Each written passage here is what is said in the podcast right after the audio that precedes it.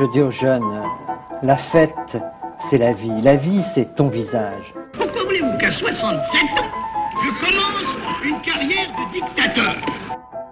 C'est que vous êtes un homme du passé. C'est ce qui m'a frappé.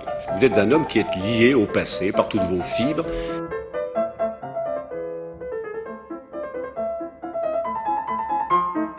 Bonne nuit les petits, faites de beaux rêves, tonton veille sur vous. C'est la réforme oui, la chienlit non.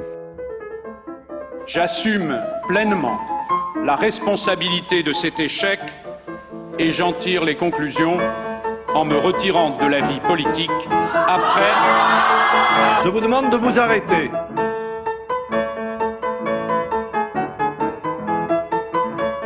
J'ai décidé de dissoudre l'Assemblée nationale. Bonjour à tous et bienvenue dans cette nouvelle émission d'Escapade. Bonjour Denis. Bonjour Osgur, voici le 20e numéro qui commence tout de suite. C'est parti. Tout de suite avec euh, un homme euh, politique, un, un homme historique que vous allez reconnaître de suite avec cette magnifique chanson qui nous vient de l'Amérique latine. Voilà, c'est parti.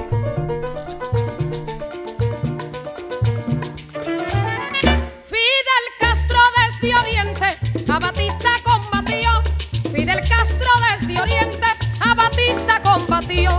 Y a la patria libertó con sus hombres dignamente. Que viva Fidel, que viva Fidel, que viva Fidel y la bandera cubana.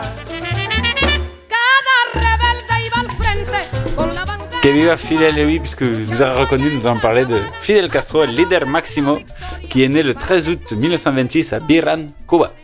Il nous quitte à 90 printemps le 26 novembre 2016. Donc il n'y a pas très très longtemps. D'où cette émission hommage, puisque Fidel Castro est l'archétype du personnage prouvant qu'on ne n'est pas communiste, on le devient, pour Oui. parodier Simone de Beauvoir. Fils de gros propriétaires terriens issus de l'immigration espagnole, Fidel est le troisième des quatre enfants illégitimes que son père a eu avec sa cuisinière. Fidel a donc grandi jusqu'en 1943, et, pardon, il a grandi, euh, ce, comment on dit, orphelin jusqu'en Voilà. 1943 parce que son père ne l'a pas reconnu. Il a alors 16 ans lorsque son père, après l'avoir envoyé dans un, dans un or- orphelinat jésuite à Santiago de Cuba, a décidé de reconnaître son fils. Alors à 24 ans, il est diplômé de droit, devient alors avocat. Nous sommes alors en 1950. Étudiant très actif, le jeune Fidel Castro aime la bagarre. Il se fait même remarquer pour ses talents de cogneur et pour ses qualités à corrompre ses jeunes camarades, les convaincre à l'activisme politique. Il faut rappeler ici que depuis les années 1940, l'île de Cuba est sous le joug de Fulgencio Batista, dictateur féroce de droite, acquis totalement à la solde des États-Unis d'Amérique, son voisin du Nord. Et oui, puisque rappelons que Cuba est devenu indépendante des Espagnols seulement qu'en 1910, et donc euh, la République est encore très jeune, le pays est très très jeune. Et l'ouverture de certaines archives du KGB très récentes a, ont permis de mettre en lumière le fait que le rebelle étudiant Fidel Castro était financé pour ses activités dissidentes par le, le KGB. Et oui, le KGB finance un nombre d'insurgents pour mettre en branle quelconque, quelconque régime pro-américain, et donc Cuba Oui. étant faisant partie de la liste. Et car si le jeune Fidel était, était d'un âge était reconnu, il ne plaidait pas alors fait et cause pour le communisme, le modèle soviétique. Il était juste de gauche, mais pas plus. Castro, l'étudiant de droit, avait néanmoins une sympathie réelle pour euh, les idéaux de justice et d'égalité. Il prônait par les jeunesses étudiantes euh, de l'époque. Sa présence au Bogotasso de 1948 en est le témoin. Mais alors, le Bogotasso, qu'est-ce que c'est. Ah oui, très important. Le Bogotasso, c'est simple. C'est un événement en date du 9 avril 1948 à Bogota. Se réunissait alors ce jour-là la neuvième conférence euh, panaméricaine prévoyant l'instauration des États américains, l'OEA. Cet événement planétaire avait, ré- avait ré- réuni pardon, tout type de mouvances politiques de tous bords et de tout pays, de, notamment américains. Pour la Colombie, son représentant devait, devant être, donc Colombie payote, Jorge Eliezer Gaetan, un tribun super populaire avec des idées libérales assez de gauche et qui devait être élu haut la main aux élections l'année suivante comme président de la Colombie. Or, Or, il a été exclu de la délégation colombienne, ce qui provoqua des émeutes en ville. Ces émeutes durèrent plusieurs jours pour euh, 3000 morts, dont le leader devenu martyr, euh, Jorge Eliezer Gaitán. C'est pas mal. J'essaye. Cet événement, comme ce personnage, marqua profondément l'étudiant Fidel Castro. Et c'est pour cela qu'aujourd'hui, de, le billet de 1000 pesos colombiens, billet qui rend hommage à Gaëtan. On peut voir dans un angle le jeune Fidel Castro représenté avec toute la foule, toute la foule qui était présente. Interlude musical.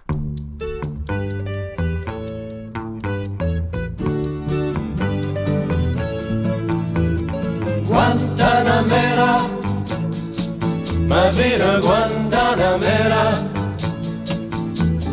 Guantanamera, ma vida Guantanamera.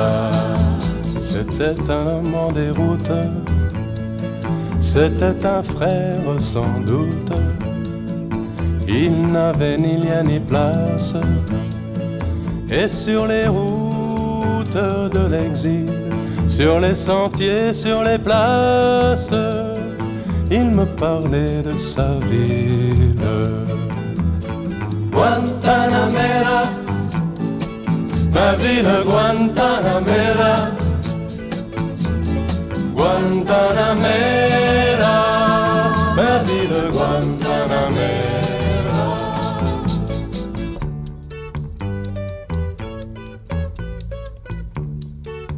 Soy un hombre sincero, de donde crece la palma. Y antes de morir me quiero echar mis versos del alma. Mi verso es de un verde claro y de un carmín encendido. Mi verso es un cielo herido que busca en el monte amparo.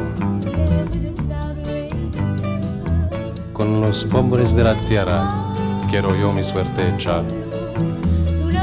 El arroyo de la sierra me complace más que el mar.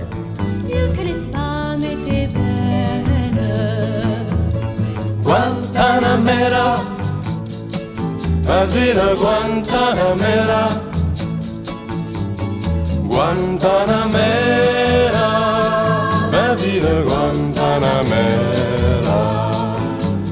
Il me reste toute la terre, mais je n'en demandais pas autant. Quand j'ai passé la frontière, il n'y avait plus rien devant. J'allais d'escale en escale, loin de ma terre natale. Guantanamera, ma ville Guantanamera. Guantanamera, ma ville Guantanamera. Guantanamera, ma ville Guantanamera.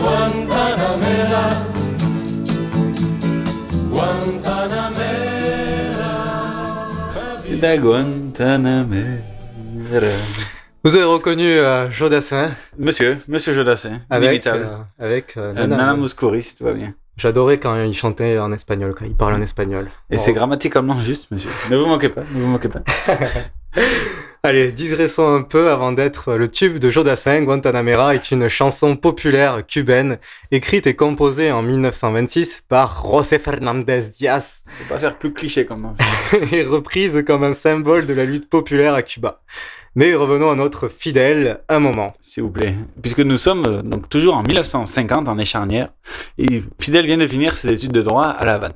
Des élections législatives do- doivent alors avoir lieu, et Castro fait campagne avec un porte-à-porte pour sa candidature dans un quartier populaire de La Havane. Il fait une campagne, exacerbée qui devait normalement le mener au poste de député. Or, Castro ne sera pas député, car Batista prépare un coup d'État. Mais avant, il tient à rencontrer ce jeune homme prometteur dont tout le monde parle. Le rendez-vous a lieu chez Batista. Si je reviens aux affaires, lance l'ancien président, voulez-vous être ministre de la Justice? Fidèle, qui flaire le piège. Non. Et si vous passez en force, je serai contre vous. Mars 52. L'armée porte Batista au pouvoir. Castro, lui, met sa menace à exécution. 16 mois de préparation. Puis en juillet 53, Castro prend la route destination Santiago. À ses côtés se trouve Raúl Castro, son petit frère, membre des jeunesses communistes.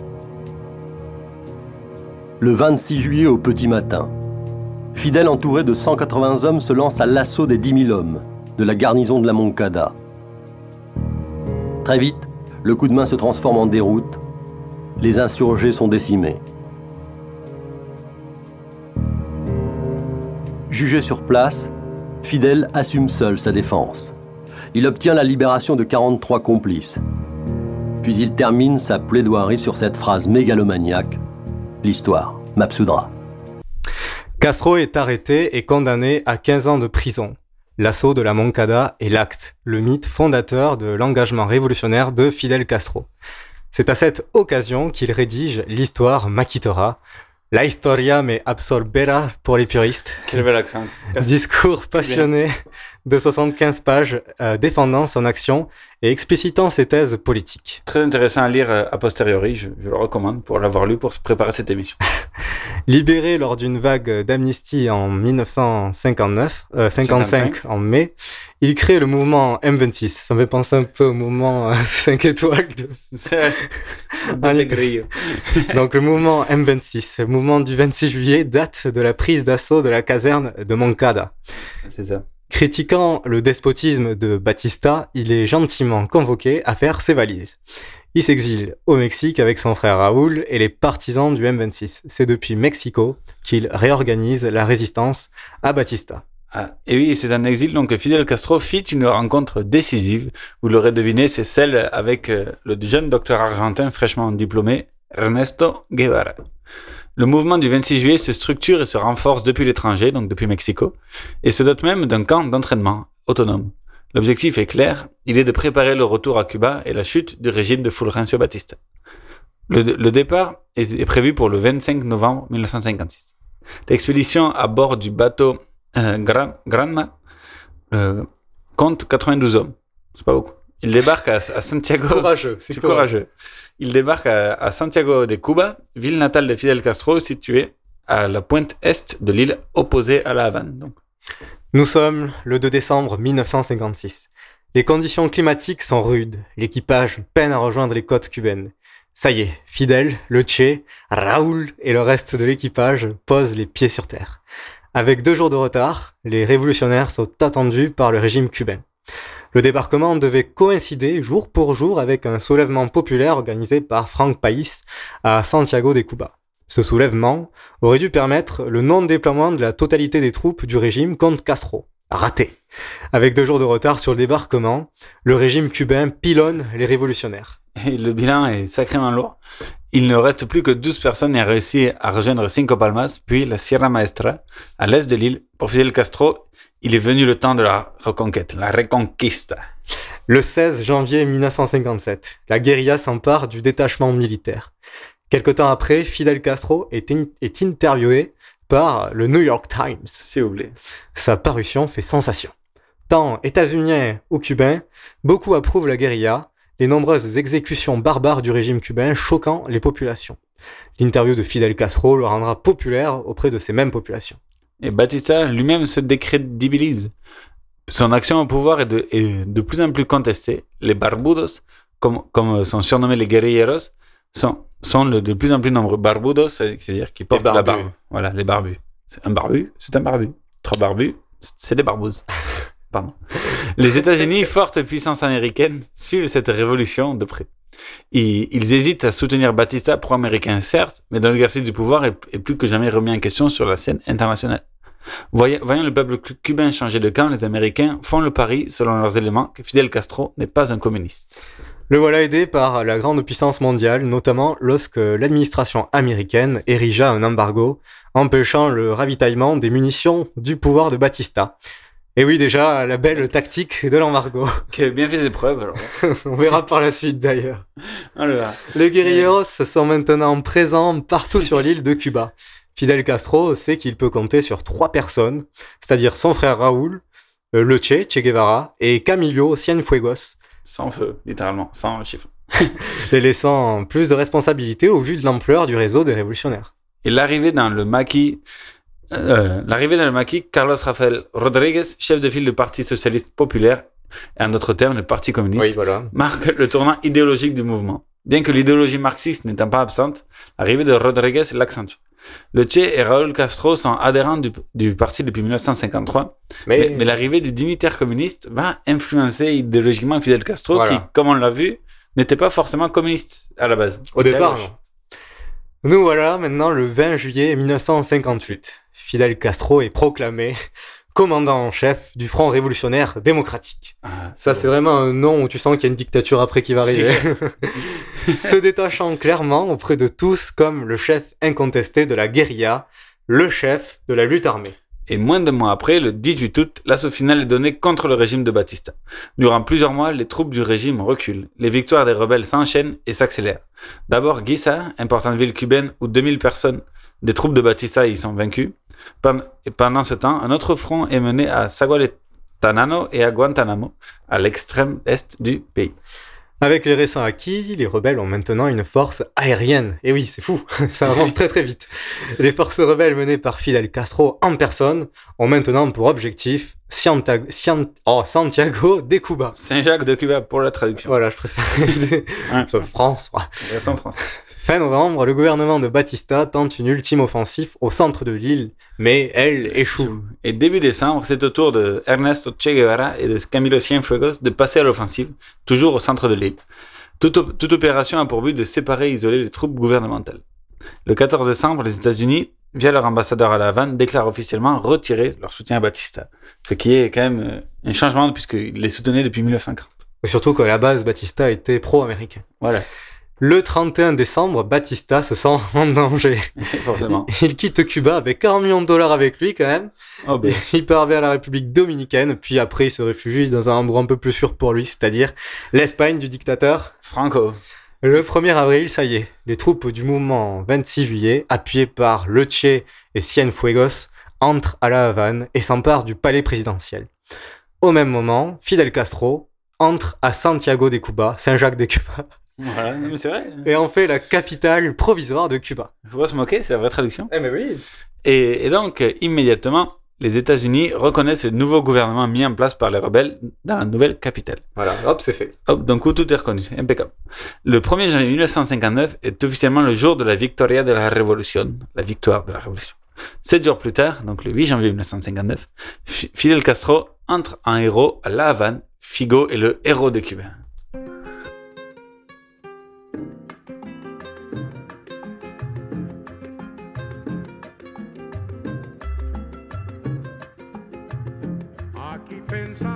Seguir ganando el ciento por ciento con casas de apartamentos y echar al pueblo a sufrir y seguir de modo cruel contra el pueblo conspirando para seguirlo explotando. Y en eso llegó Fidel. Y se acabó la diversión. Llegó el comandante y mandó a parar se acabó la diversión. Llegó el comandante y mandó a parar.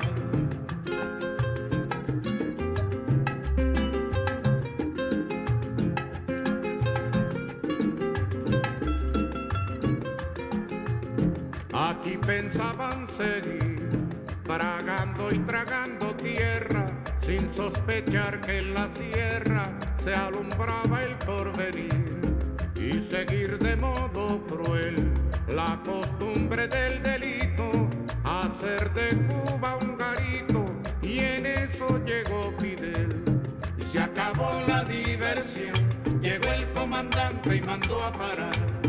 Y se acabó la diversión, llegó el comandante y mandó a parar.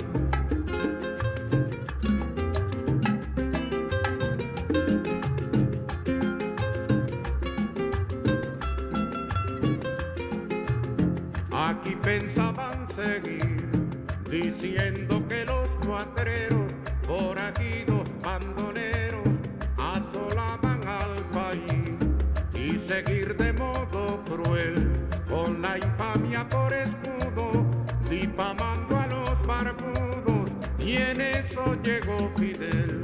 Y se acabó la diversión, llegó el comandante y mandó a parar. Y se acabó la diversión, llegó el comandante y mandó a parar.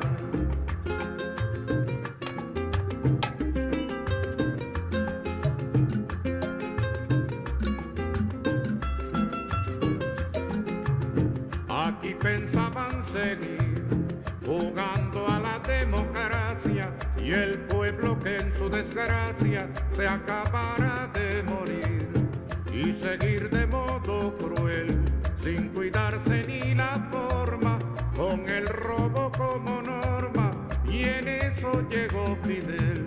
Y se acabó la diversión, llegó el comandante y mandó a parar. Y se acabó la diversión, llegó el comandante y mandó a parar. Et c'était le grand Carlos Puebla, le chanteur euh, autoproclamé de la révolution cubaine, qui fait des, des chants comme, comme ça, que sur le régime, sur la révolution et tout.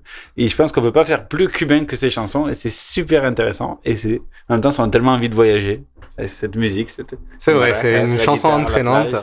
On sent le soleil euh, de la Havane avec un peu de rhum et de, de cigares. C'est clair. Alors, on passe maintenant à nos moutons. Hein, à la partie prise de pouvoir. Et puisque Fidel Castro a donc pris le pouvoir euh, en début janvier 1959 avec ses compagnons à La Havane. À la présidence de la République de Cuba, je nomme Manuel Oricia. Oritia. Oritia. Premier ministre Miro Cardona. Mais le vrai chef de Cuba, c'est bien Fidel Fidel Castro. Castro. Celui qui, celui qui a encore euh, le titre, euh, le- de, de Attitré. titre voilà, de commandant en chef de l'armée rebelle. Oui. Dès son arrivée, Castro annonce une réforme agraire, les conventions collectives, voilà, et la suspension des expulsions de locataires. Très bien. La Reforma Agraria, très bonne chanson de Carlos Puebla aussi sur le thème. Jusqu'au bout. Puis un mois plus tard, il prend lui-même la place de Premier ministre. Et hop, tant qu'à faire. Au moins, c'est plus clair, comme ça, on simplifie. Voilà. tu vois, on devrait faire ça avec la loi sur la simplification de nos institutions. Voilà, directement un dictateur à la tête. Voilà. hein, très bien. Puis il le fait remplacer par le, il fait remplacer le président par Osvaldo Dorticos. La, la peine de mort qui, qui avait été rétablie sous Batista est maintenue par le pouvoir castriste. hein. Ça va bien servir puisque les procès publics s'enchaînent. Pareil pour les exécutions des proches ou soutiens de Batista. Ces exécutions sont souvent commandées par Che Guevara en personne depuis son quartier général. Euh, général, pardon. Général. Euh, Juanita, la sœur de de- Juanita. Alors oui, parce qu'il y a Juanita, c'est la sœur de Fidel Castro. Euh, elle est une personnage, euh, une personne clé en fait euh, de, de l'époque, puisqu'elle était longtemps en soutien de la révolution cubaine. Et puis elle se retire peu à peu face à ces procès et exécutions sommaires. Qui la déboute un peu. Elle décide de retourner sa veste, comme dirait l'autre, afin de travailler pour la CIA. Et oui. Eh oui. Et euh, racontant aux États-Unis l'ampleur de ces exécutions, l'administration américaine va alors prendre une nouvelle fois du recul face au régime, au nouveau régime cubain, se méfiant cette fois-ci de ces dé- dérives autoritaires, parce qu'au final, ils se disent, on se retrouve avec les mêmes problèmes avec le nouveau régime, quoi. Voilà. Puisque bon, si Batista est parti avec ses 40 milliards, les soutiens eux, sont toujours sur Cuba, donc il faut bien, faut bien faire le ménage. Voilà. Quand on, on s'installe, on fait le ménage. Voilà. Et on fait la déco. Les méfiances donc s'accentuent de, de la part des Américains lorsque Fidel Castro confie les postes clés à des communistes. Et là, il dit, ouh, là, c'est pas bon. Là, c'est bizarre, là. Un sous roche. le, le parti est alors mieux organisé au sein de Cuba, Castro pouvant s'appuyer sur ce réseau. Démarre alors une série de nationalisations, dont l'énergie. L'augmentation du général des salaires est décidée, ça c'est bien. Voilà, c'est un classique. hein. Voilà. Les deux terres sont distribuées aux paysans, donc la réforma agraria. Les loyers chutent de moitié, les propriétaires des journaux sont expulsés, laissant leur direction directement entre les mains des salariés. Mais bon. Corporatisme. Oui, mais bon, qu'est-ce qui se passe? Mais rapidement, les journaux seront sous le contrôle du parti communiste. Journal unique, parti unique, dictateur unique aussi. On en vient. Les les ségrégations raciales sont présentes encore à Cuba sous le temps de Batista. Elles le sont maintenant interdites. Ah, ça c'est bien. Ça c'est bien quand même. Puis, afin de détruire la mafia cubaine, alors très puissante, Castro il a la solution, la solution hein, ultime. Il, il nationalise tous leurs biens. C'est radical et ça marche. Les mafieux quittent le pays, hein, ils ont plus rien. Et oui, puisqu'il faut rappeler que, que Cuba, quand même, sous Batista, c'était un peu le, le pays un peu tropical. On pouvait aller se planquer, planquer les biens, faire investir, protéger tout ça par la dictature. Et quand tout ça juste à côté des États-Unis. Voilà, puisqu'on rappelle que c'est à 200 km à peine de Mi- Miami. Donc, Voilà. c'est- très proche. Ça aide. C'était, c'était pas mal. On le voit un peu dans, dans le film Le Parrain d'ailleurs. Et donc Castro, lui, en place, s'attaque maintenant aux industries étrangères et notamment américaines. Les expropriations faites envers les sociétés états-uniennes ne, ne sont pas du goût de la présidence d'Eisenhower. Castro est alors invité à Washington et il est reçu par le vice-président, donc Nixon déjà à l'époque, et non par le président en personne qui prétexte une partie de golf. La honte absolue, quoi. On te fait venir euh, aux États-Unis à Washington et puis non, vous n'avez pas rencontré le président parce qu'il a une petite partie de golf, quoi. C'est, normal. C'est super respectueux. hein. Ça. C'est Dwight, hein, c'est, c'est une certaine idée de la classe. en vérité, il laisse le soin à Nixon de savoir si Fidel Castro est un communiste tourné et aidé par, par l'URSS. L'URSS. L'URSS. Après la rencontre, Nixon dira à son président que Castro n'est qu'un humaniste naïf, pas un communiste. Ah, une vision, un visionnaire, ça Nixon. Mais, mais le rapprochement entre le régime cubain aux idéaux communistes ainsi qu'à l'URSS continue après le voyage de Castro aux États-Unis. Le 17 mars 1960 décide de renverser le gouvernement cubain. Les États-Unis décident de renverser Oui, le gouvernement. Voilà. Tout d'abord, de manière non militaire, les Américains utilisant les taxes et les embargos classiques.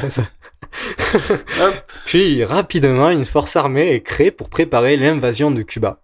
Et oui. Ah, voilà, un mois plus tard, Castro signe avec l'URSS un partenariat leur permettant de contourner l'embargo sur le pétrole américain.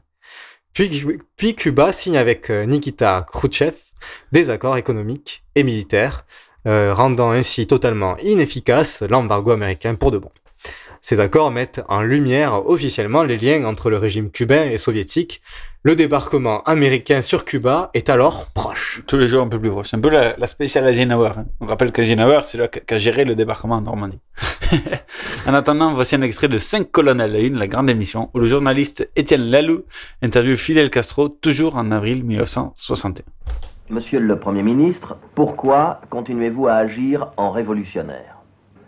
Nuestra vocación es la de revolucionario y a nosotros nos gusta trabajar en esto y tratamos de hacerlo lo mejor posible. Y eso es lo C'est bueno. ma vocation de faire la révolution, c'est mon travail, et je l'aime parce que j'aime le peuple. Le terrible, c'est de voir des mercenaires, des ambitieux, des comédiens diriger un pays. mercachifle cualquiera gobernando un país. Lo terrible es ver un mercenario, un, un ladrón, un ambicioso de, de- de fortuna dirigiendo un país, porque entonces utilizan el poder para servir otros intereses, son de vocación comerciante y sin embargo ejercen funciones de gobernante. Y por eso hay algunos que son de vocación, eh, diríamos, eh, de artistas teatrales y sin embargo están haciendo teatro en el gobierno. Pues debieron haber sido comediantes y no gobernantes. Est-ce que vous prendriez personnellement la tête d'un mouvement d'émancipation de l'Amérique latine? ¿Cómo podría yo tomar personalmente la, la dirección de un movimiento de emancipación? Mire, L'Amérique latine a ses propres leaders, elle n'a besoin de personne. J'ai un rôle de cobaye. Je peux seulement servir d'exemple. Nosotros en todo caso somos aquí el conejillo de Indias de la revolución latinoamericana y estamos tratando de cumplir nuestro deber en ese sentido, ganar experiencia y servirle de ejemplo a nuestros pueblos hermanos. Pourquoi ne procédez-vous pas à des élections qui légitimeraient votre régime démocratiquement? Nosotros cuando queremos Quand je veux, j'ai un million de citoyens sur la place publique. Qu'y a-t-il de plus démocratique?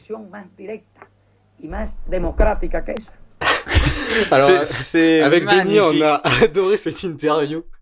Puisque d'abord, euh, le, doublage commence 10 minutes après le début de la réponse et termine 10 minutes avant la fin de la réponse.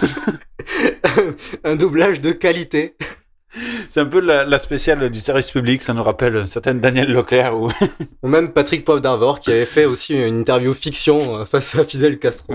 oui, on le rappelle. Il avait enregistré des questions qu'il lui posait, il avait pris, euh, je sais pas, une vidéo En de fait, Fidel Castro. En fait, euh, Fidel Castro faisait une interview dans une euh, conférence de presse, et puis donc euh, les journalistes posent des questions à Fidel Castro et il répond. Et pour TF1, PPDA a en fait fait un montage où on voit lui-même poser la, que- la question, les questions des autres journalistes, comme si Fidel Castro lui répondait directement. Et donc euh, la déontologie, on peut dire que PPDA l'avait mis un peu euh, ailleurs. Voilà, Allez, on- tu- tu- tu- faut toujours rappeler un tacle à PPDA, ça fait tonne. Alors revenons à nos moutons. Le KGB aide les Cubains qui savent qu'une intervention militaire, donc des Américains, est en préparation. Et le 17 avril 1961, 1400 exilés aux États-Unis, financés et entraînés par la CIA, débarquent sur, les, sur euh, la baie des Cochons, au sud-ouest de l'île de Cuba. L'opération est un fiasco et les exilés sont capturés par le régime cubain. Devant cet échec, Kennedy, fraîchement élu, retire son soutien à l'opération. Forcément, il est pas bête non plus, le Kennedy. Deux navires américains qui étaient en soutien des exilés cubains sont coulés par les forces cubaines. C'est la, c'est la fin de l'opération et le début du conflit presque éternel, perpétuel, jusqu'à plus ou moins de nos jours, entre les États-Unis et Cuba. Lors d'une allocation télévisuelle, Fidel Castro se décrit maintenant comme un leader marxiste-léniniste et annonce que, que le régime cubain est un régime communiste. Voilà, là c'est clair. Ça y est, depuis 61, c'est la rupture. la guerre froide s'étend maintenant aux portes des États-Unis, à Cuba, donc à 200 km à peine au sud de Miami. Maintenant, on va faire un petit Quatre- point quatre sur, heures en- euh, quatre heures en bateau, c'est c'est à côté. C'est honorable, c'est juste à côté. On va parler, ma- parler maintenant de- des qualités euh, discursives euh, de Fidel. Et oui, puisque Fidel Castro est probablement l'un des plus brillants orateurs euh, de l'histoire contemporaine. Pu- Puisque, car sa popularité est presque sans faille depuis les années 50, ça quand même, on peut pas lui enlever. Même s'il y a eu de la propagande et tout, mais quand même. S'explique aussi par son immense capacité à haranguer les foules, faire des discours monumentaux, pro- profonds de sens et d'engouement populaire. Il sait parler aux foules avec les mots qu'il faut. Chose que Étienne Lalou a par- parfaitement retranscrit euh, dans cinq colonnes à la. Dès, dès ses premiers engagements, le leader Maximo a utilisé un langage populaire, compréhensible de tous, tout en sachant parler sans, sans- presque sans notes, directement avec le cœur pour toucher les populations. À peine au pouvoir, Fidel Castro a su marquer l'histoire. Le 26 septembre 1960, Fidel marque un grand coup à l'Assemblée générale des Nations unies à New York. Il demande alors la parole, s'entame un discours de, écoutez bien, 4h29. Sans aucune interruption, c'est monstrueux. Devant les représentants de toutes les nations assemblées. Tout simplement le discours le plus long et probablement le plus passionné de l'histoire, euh, passionnant sûrement, de l'histoire de l'institution. Il le prononce alors avec son look déconcertant pour l'époque, en habit militaire kaki et avec une longue barbe noire. etc.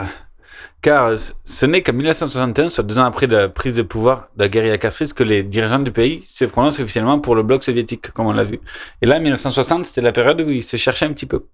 Ce qui est un, un, bouleversement, bou- un bouleversement paradigmatique, co- comme on l'a vu. Et euh, rappelons que Cuba, donc, était quand même à 200 km à peine des États-Unis. Et donc là, si on mettait un dispositif prêt à attaquer les États-Unis, puisqu'on sait qu'ils ont soutien de l'URSS, c'était quand même potentiellement dangereux, ce qui nous amène à l'événement de l'année 1962, l'événement crucial de la guerre froide. La crise de Cuba, crise des missiles. En octobre 1962, le monde est à deux doigts de retomber dans le chaos. 17 ans seulement après la fin de la Seconde Guerre mondiale. Et c'est- ce, c'est ce qu'on a appelé donc la crise des missiles à Cuba, la crise de los misiles de Cuba. Qui de mieux que Jean-Christophe Victor, le défunt présentateur du Dessous des cartes à qui l'on rend hommage, pour Oui. nous l'expliquer? En 1961, l'île devient le seul État à régime communiste dans l'espace américain, ce qui est évidemment inadmissible pour Washington dans le contexte de la guerre froide. En février 1962, l'embargo américain est mis en place, et en octobre de la même année, Cuba devient le théâtre de ce qui a sans doute été la plus grande crise de la guerre froide. Khrouchtchev cherche à installer des missiles à moyenne portée sur l'île de Cuba, et ainsi ces missiles peuvent atteindre le territoire américain. Alors finalement, Moscou échange le retrait des missiles soviétiques à Cuba contre celui des fusées occidentales positionnées sur le sol de la Turquie dans les bases de l'OTAN. Quel plaisir de entendre euh, Jean-Christophe Victor. Victor. Ça nous rappelle des magnifiques cours d'histoire où nos professeurs rediffusaient euh, les cassettes tellement ils étaient ébahis par son sens pédagogique que n'avaient pas ces professeurs. C'est ça. Ce que ce cher euh, Jean-Christophe omet de nous euh, renseigner par contre, c'est que la solution est venue du pape en personne. Et oui. Car euh, pendant des semaines, les menaces de part et d'autre restèrent sans réponse. Le téléphone rouge coupé, silence radio, tant chez Kennedy que chez. Khrouchtchev. Et c'est en désespoir de cause que le catholique Kennedy appelle le pape, Jean XXIII, lui demandant conseil. Et là, le Saint-Père donc, a eu la bonne idée de décrocher son téléphone. Peut-être qu'il y a eu Kennedy qui appelle. Ouais, Kennedy a Allez, quand même, décroché. je décrocher, oui. C'est quand même. hein. Faire une petite visioconférence. Pour appeler donc le, le Saint-Père décroche le téléphone pour et après en écoutant Kennedy, il, est- il, a- il décide d'appeler Khrushchev. Les mots du pape surtrouvaient écho donc chez Nikita Sergeyevich Khrushchev. Les, Pas mal, bravo. Les, les racines, c'est mon côté russe. Les, les racines paysannes des deux hommes, ukrainiennes donc chez Khrushchev, chez l'un, et italiennes donc chez le pape, ont fait que les deux se comprirent. C'est beau, ça. C'est vrai, ils, ils- ils savaient de quoi ils parlaient, et ils, savaient de- ils ont connu tous les deux le- un peu la misère paysanne et tout Presque ça. une, une amitié, ou en tout cas une, fa- une fascination à base de, de comment dire, De culture commune. culture commune. Ça, c'est très beau. Et donc le pape a su convaincre Khrushchev de, de ne, pas, euh, ne pas envoyer des missiles sur les États-Unis, et donc de, de terminer la crise de Cuba pacifiquement et d'éviter une troisième guerre mondiale. Merci, monsieur le pape. Fidel s'impose avec cet événement comme la figure politique mondiale du moment.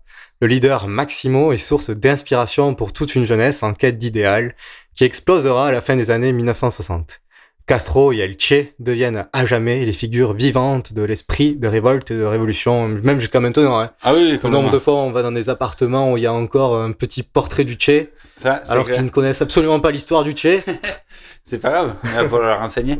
Mais il faut aussi rappeler que donc, à ce début de, de des années 60 est né, euh, c'est le, aussi l'apogée du mouvement des non-alignés avec la conférence de Belgrade de 1961. Et, et Castro, donc euh, leader fra- fraîchement au pouvoir euh, et un peu communiste, mais, mais pas trop non plus, qui, qui prend aussi la tête de ce mouvement des non-alignés, donc ni américains ni soviétiques, même si Castro, on va voir au cours de l'histoire, au fur et à mesure de l'histoire, il se rapproche de plus en plus des soviétiques, mais au début, il est un peu dans cette troisième voie qui- qu'il incarne. Et ceci, euh, donc, se décuple avec l'idéal... le- hein, comment? Et Puisque il y avait aussi une petite euh, des différences idéologiques entre Che Guevara et, euh, et Castro, puisque donc Che Guevara a aidé la, révolution communiste à Cuba, mais lui, il a le but de la révolution, révolution populaire mondialisée. C'est un soulèvement généralisé des peuples opprimés du monde en s'appuyant sur le peuple paysan et rural. Ce qui conduira Ernesto Guevara à aller aider personnellement euh, les mouvements congolais et boliviens de révolte pour euh, soulever et en faire tomber les dictatures où il laissera la vie en Bolivie en 1967. Cuba et Castro soutiennent idéologiquement, logistiquement et parfois financièrement de nombreux groupuscules révolutionnaires, comme les FARC et l'ELN en Colombie, ainsi que de nombreux pays d'Amérique centrale, Nicaragua, Guatemala en leur temps. D'ailleurs, tu avais fait ta, ta mission euh, humanitaire avec Sciences Po euh, auprès de quel euh, révolutionnaire Pas auprès de, de quel, mais on, on travaillait sur le processus de paix qui vient de s'ouvrir là il y a quelques mois avec l'ELN. Mais l'importance des deux guérillas colombiennes fait, elles n'ont jamais été financièrement euh, aidées ni par l'URSS ni par Cuba.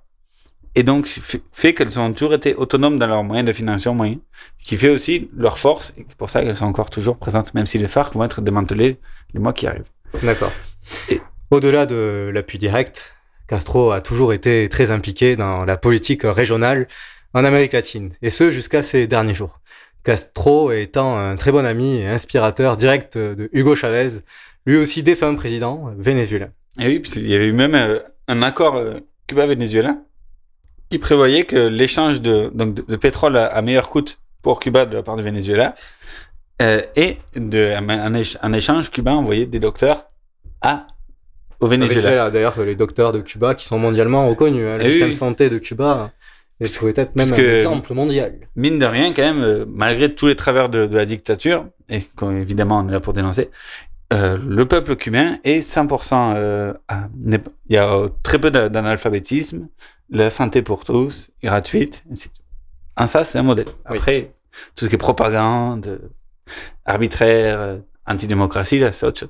Non, et puis bon, euh, surtout que Cuba marchait très bien. On- je crois qu'on on en, on en parlera en conclusion, mais grosso modo, ça a allé jusqu'à la chute du communisme. hein. Voilà.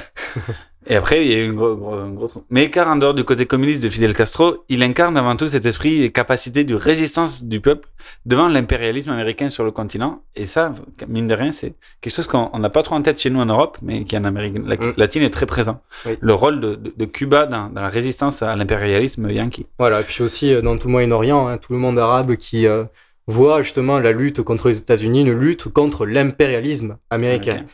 Donc euh, cette euh, idée que euh, les États-Unis euh, est euh, comme, un, comme un empire euh, sur tout le monde entier et qui est un peu le gendarme du monde à combattre.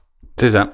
Et donc, rappelons que Fidel Castro a laissé le pouvoir à son frère, à son frère cadet de 5 ans, Raoul, en 2008, et qui depuis, depuis 2008 est le président de Cuba. Élu. Cuba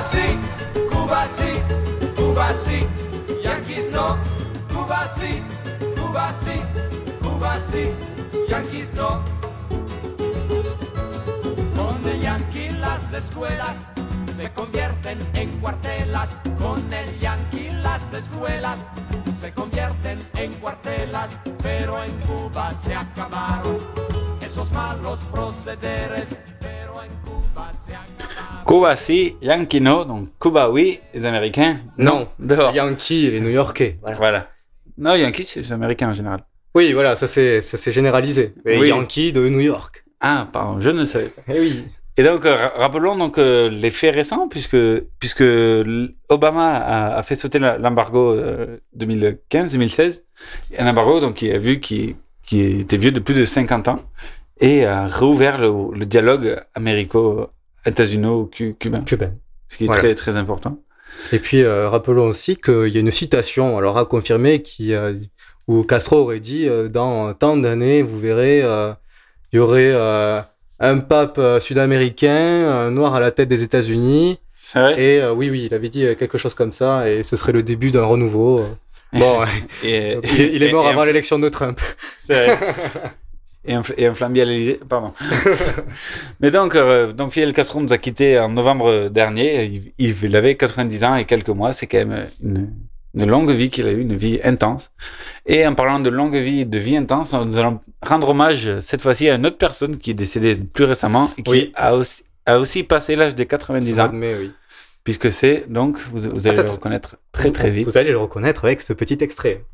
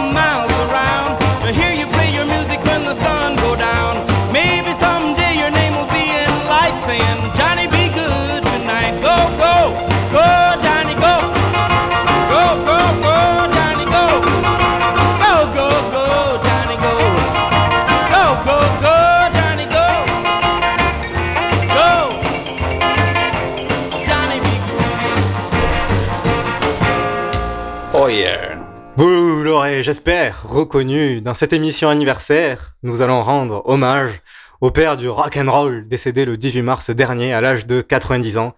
J'ai nommé Chuck Berry. Alors non, contrairement à ce que l'on pourrait penser, Chuck Berry pas- n'a pas, vu le jour à Châteauroux. C'était la blague. le grand Charles-Édouard Anderson Berry est né en 1926 à Saint-Louis, dans le Missouri, ex-Louisiane française. D'une enfance modeste, il fait avec ses amis les 400 coups dans une ville où la ghettoisation et la ségrégation rythment encore la vie quotidienne des habitants. Dès sa jeunesse, il pratique la musique réservée aux Noirs américains, le blues. Mais dès l'époque, il pratique déjà un blues plus rythmé, plus dynamique, qui le démarque déjà de ses contemporains. C'est à l'âge de 28 ans, en 1955, qu'il entreprend un voyage à Chicago, Illinois, capitale montante de la musique afro-américaine. Alors pourquoi c'est devenu la, capitale de la musique afro-américaine? Car c'est à Chicago, attention un petit point culture, même si c'est. Voilà, c'est à Ça fait une Chicago. heure fait des points culture. Ah, ah, je ne savais pas. C'est à Chicago qu'on ose utiliser sur scène les technologies modernes, l'électronique, qu'on ose utiliser pour la première fois le microphone, Ce micro qui permet d'augmenter le, volume d'une guitare si faible à côté d'un saxo ou d'un piano. Ce microphone qui permet au guitariste d'être devant la scène et non derrière comme c'était le cas jusqu'à maintenant. Ce micro qui transforme le guitariste d'un corps musical à une vedette, une star. Ce qui va profiter évidemment à Chuck Berry, puisque à Chicago, il enflamme déjà les bars. Il devient même l'artiste attiré du Cosmopolitan Club. Avec son groupe, il fait également la tournée de tous les bars de Chicago. C'est un succès, c'est un idole, c'est l'idole des jeunes américains. Alors pour information, il était euh, donc euh, dans le Cosmopolitan Club avec un groupe. Oui. Et justement, il a créé un second groupe juste pour être aussi dans les autres clubs en concurrence. Parce qu'il il avait l'exclusivité avec son premier groupe dans le Cosmopolitan. Mais du coup, pour ramasser encore plus d'argent, parce qu'on verra qu'il a un peu radin sur les bords, ce, ce Chuck, eh bien, il a créé un autre, euh, il avait créé d'autres groupes en parallèle. La pas du gain, c'est beau. Plusieurs personnalités déjà pour un même homme. Et donc, c'est dans la même année, 1955, qu'il rencontre le producteur Leonard Chess, fondateur du très célèbre Chess Record, qui, qui fait une démo. Et pour qui, pardon, pour montrer ses talents, il fait une démo de la reprise du tube country Ida Red de Bob Willis. Alors voilà, c'est ça. Voici l'original. On peut pas faire euh, plus country que ça, je pense. Plus américain, je pense. Voilà. La bonne musique country. C'est clair. Come on. Et cela plaît énormément au producteur qui décide de le faire enregistrer. Ce fut euh, pour la postérité le premier morceau d'une longue série et le premier succès de Chuck Berry, de Chuck Berry et donc il, donc il chante une reprise d'Ida Red mais en version un peu blues, j'ai nommé Maybelline. Maybelline. Why can't you be true? Oh, Maybelline, why can't you be true? You done started doing the things you used to do. As I was motivating over the hill, I saw Maybelline in a coupe de ville. A Cadillac rolling on an out to run my V8 Ford. A Cadillac doing about 95, moves bumper to bumper, rolling side to side. Maybelline, why can't you be true? Oh, Maybelline, why can't you be true? You done started back doing the things you used to do. A Cadillac pulled up to 104, before got hot and wouldn't do no more. The gun got cloud and started to rain. I tooted my horn for the passing lane. The rainwater blowing all under my my motor good. Maybelline, why can't you be true? Oh, Maybelline, why can't you be true?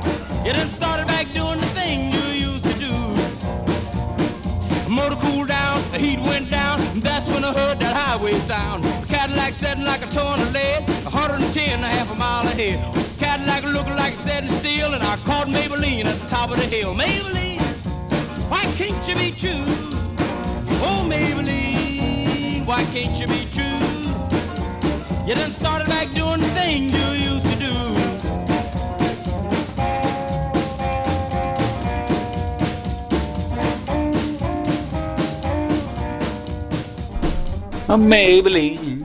Voilà, vous aurez reconnu, c'est un succès, il crée un nouveau genre avec cette musique. Maybelline est, est tiré d'une chanson country, jouée avec une guitare électronique et des, son- des sonorités blues. Il invente ce qu'on appellera plus tard le rock and roll. Son, son cachet pour une soirée passe de 4, 14, 14 à 800 dollars. Voilà, c'est ça. La super inflation. C'est clair. Et, et continue à lancer avec des titres comme euh, 40 Days, No Money Down encore Roll Over Beethoven. I got the rockin' pneumonia. I need a shot of rhythm and blues. I caught the rolling arthritis sitting down at a rhythm review. I roll over Beethoven, they're rocking in two by two. Et termine, je me casse. Roll Over Beethoven, my friend. Voilà, il enchaîne aussi les succès avec euh, School Days. Les journées d'école. Teaching the golden rule. American history and practical math. You study them hard and hoping to pass. Working your fingers right down to the bone. The guy behind you won't leave you alone. Minutes. Ring goes the bell. Et puis aussi avec un rock and roll music. Just let me hear some of that rock and. Qui a été repris par les Beatles. Oui. Plus tard. Got a backbeat, you can't lose it. Any old time you use it. It's gotta be rock and roll music. If you wanna dance with me. If you wanna dance with me. I have no kick against modern jazz. Unless they try to play it Voilà, et puis aussi, il avait fait dans cette époque-là euh, Johnny B. Good que vous avez entendu au tout début de notre chronique sur euh, Chuck Berry. Et euh, donc c'est un succès, cette chanson-là, Johnny B. Good, bien sûr, est un succès mondial. À son sommet, le chanteur noir est l'idole des Blancs. Que c'est beau. Cette Amérique des années 50-60 qui n'a pas encore terminé avec la ségrégation. Et durant les années 50, donc, euh, le succès de Chuck Berry donne renvoi à beaucoup de jeunes chanteurs. Ces derniers ne tardent pas à suivre ces pas bien inspirés par leur maître, donc Chuck. Puis euh, Chuck Berry est condamné le problème en- en 1961 à 5 ans de prison. Et oui, pour une affaire de mœurs avec une minette de 14 ans. C'est pas très joli ça. et voilà, et puis euh, deux ans plus tard, il y a des remises de peine. Deux Même ans aux. États-Unis, le système carcéral. Voilà. Et ben il sort, mais c'est il sort de prison, mais c'est quand même deux ans de trop. Parce que les jeunes chanteurs sont maintenant devenus grands, voire gigantesques. Oui. En sortant de prison, Chuck Berry prend une claque en voyant monter, allez, les Beatles, les Rolling Stones, les Beach Boys, Elvis Presley, ou encore The Animals, bien sûr Johnny Hallyday, Ah, le plus haut. et notre euh, bon vieux cher Dick Rivers aussi. Et n'oublie, n'oublie pas aussi le Schmoll, Eddie Mitchell, qui les, les chaussettes noires contre les chats sauvages, c'était... Attention, ça rigole plus. Ah oui, non, mais euh, une classe internationale. C'est le début, et là pour Chuck Berry, c'est le début d'une traversée du désert qui va durer presque 10 ans. Son, son point commun à Charles de Gaulle. Pardon. Depuis les années, so- depuis les années 70, il renoue avec le succès, notamment avec euh, celui-ci, My Dingling. Voilà, c'est une chanson un peu euh, gentille. On voit que les, les yéyés sont passés par là et l'époque a changé. C'est un peu moins rock and roll. Non. Plus intimiste. Attention le refrain.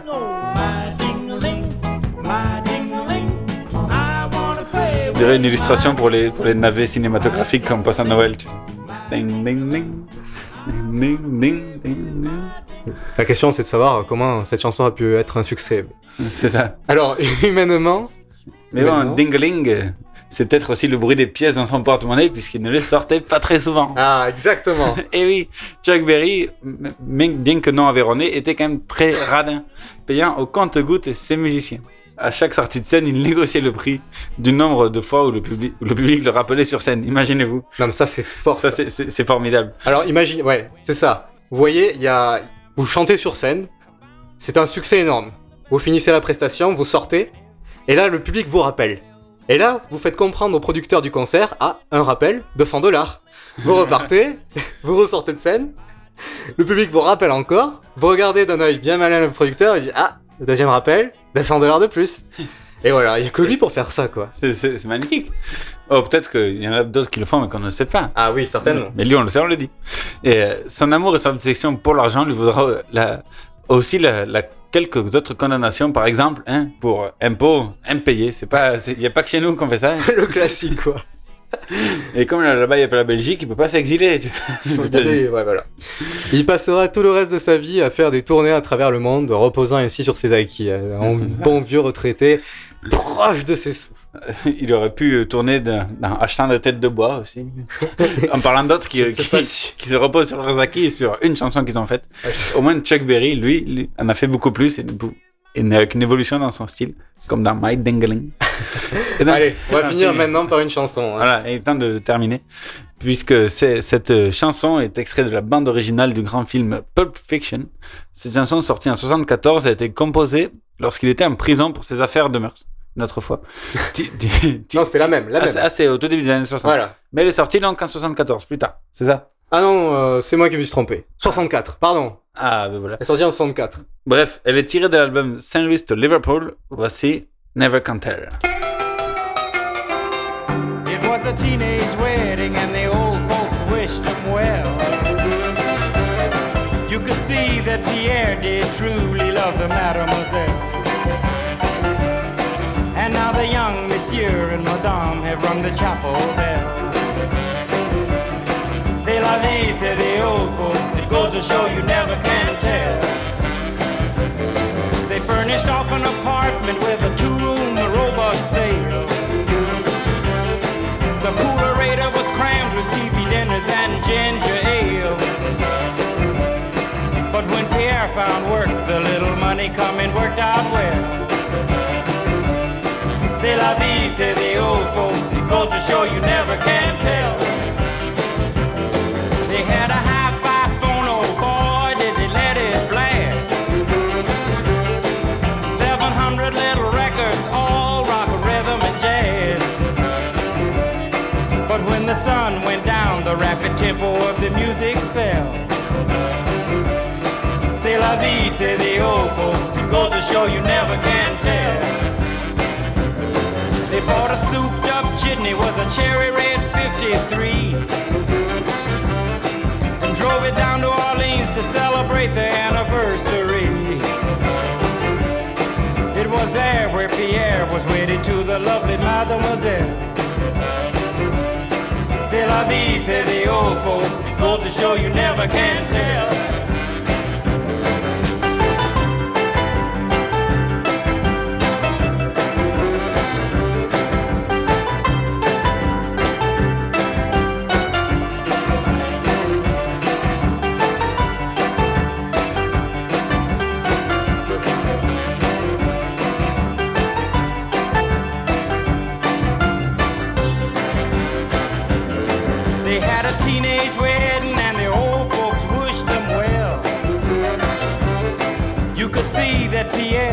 Truly love the mademoiselle. And now the young monsieur and madame have rung the chapel bell. C'est la vie, say the old folks. It goes to show you never can tell.